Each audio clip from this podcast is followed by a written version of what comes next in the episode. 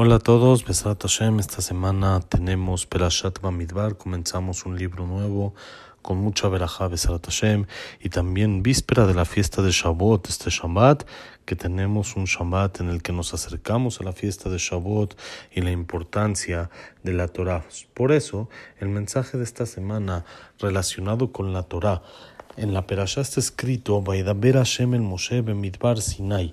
Habló Hashem con Moshe en el desierto de Sinai. Y está escrito en el Midrash tres cosas que son comparadas a la Torah, con las que fue dada la Torah, con agua, con fuego y en el desierto.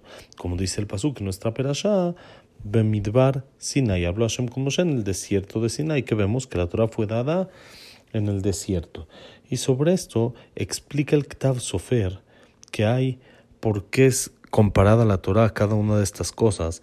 La persona que quiere conseguir niveles en Torah tiene que tener estas tres características del agua, del fuego y del desierto. ¿Cuáles son?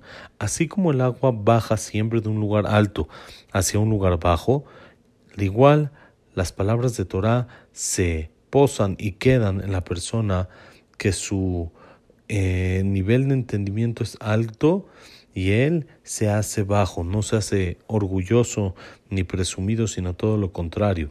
Justo por eso Hashem entregó la Torah en Arsinai, que es el monte más pequeño, para enseñarnos que la Torah se mantiene en la persona que es humilde y no en quien es presumido. Esto es porque la persona que es orgullosa se avergüenza y le da pena preguntar algo que no entendió porque tal vez se pueden llegar a burlar de él y por lo tanto nunca va a saber la Torah de manera correcta, a diferencia de la persona humilde. Aunque se burlen de él, él sigue preguntando para entender y aprender hasta el final. Por eso la Torah fue dada con agua para enseñarnos que la persona debe de ser humilde para adquirir la Torah. La segunda cosa con la que el Midrash dice que fue dada es con fuego, como dice el Pasuk, Kiner mitzvah betorah or, la luz la vela de la mitzvah y la Torah es luz. La Torah alumbra. La Torah le enseña a la persona el camino en el que tiene que ir y cada uno se tiene que comportar en sus asuntos según lo que ve, según el entendimiento y lo que nos enseña la Torah Kedoshah.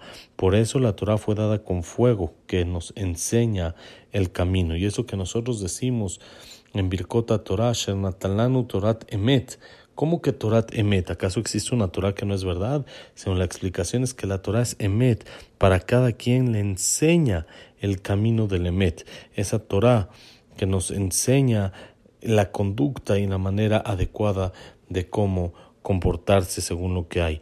Cuentan que así trae el libro Darke Musar con toda esta explicación, que en el tiempo del zar Nicolai, del, del ministro, había un decreto que está prohibido para un yudí adquirir algún bien, algún inmueble en la tierra de Rusia.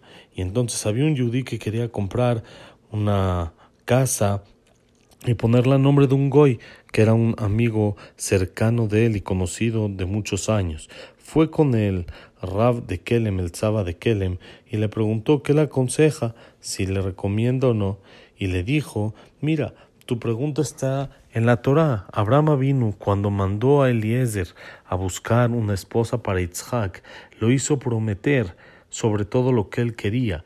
Y es más, aunque Eliezer era un esclavo tzadik y agradeció a Hashem cuando encontró a Ribka, aunque no era en presencia de Abraham vino, lo que demuestra que eso le hizo un agradecimiento de todo corazón y no nada más para quedar bien frente a Abraham vino, ya que él no estaba frente a él.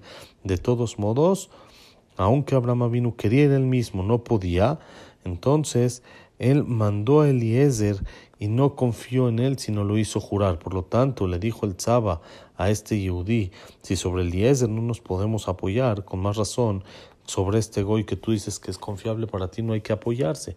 Al final, este Yehudí no le hizo caso y el Goy acabó quitándole, por supuesto, el bien que puso a su nombre. Que vemos que todos los temas que hay están escrita la respuesta en la Torah Kedoshá, cómo conducirnos, y por eso la Torah se llama Torah Temimá, una Torah íntegra, ya que todo está en ella. Es por eso que la Torah se compara al fuego que nos demuestra y nos aclara todo el camino. Y la tercera cosa con la cual fue comparada la Torah, donde fue dada en el desierto, ya que la Torah se da a la gente que comió el man. ¿Qué quiere decir?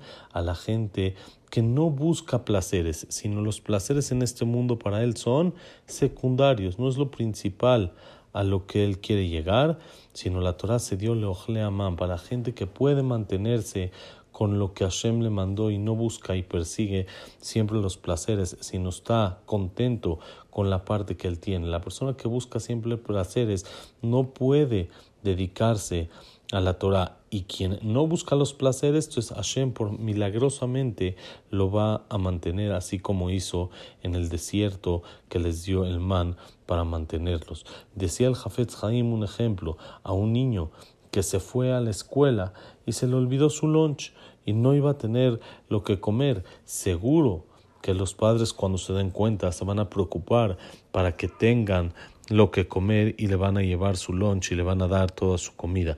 Lo mismo pasa con Boreolam. La persona que se ocupa de la Torah con toda su fuerza, Hashem se va a preocupar para darle la comida, todo lo que necesita. Así trae el Darke Musar estos tres aprendizajes el día de hoy, víspera de Shavuot, que estamos cerca de Shavuot y en Perashat Bamidbar con un libro nuevo que comenzamos. Acordarse siempre, la Torah fue dada con agua, con lumbre y en el desierto. ¿Por qué? Con agua para enseñarnos humildad, con lumbre para enseñarnos que la Torah nos demuestre y nos enseñe el camino, y en el desierto para enseñarnos que no tenemos que buscar siempre placeres y lujos, sino estar contento con lo que Hashem nos manda. Besrat Hashem, que aprendamos este mensaje, lo tomemos y por medio de esto podamos adquirir la Torah Kedoshá en esta fiesta de Shavuot, Abba Letová, Shabbat Shalom y Chag Sameach.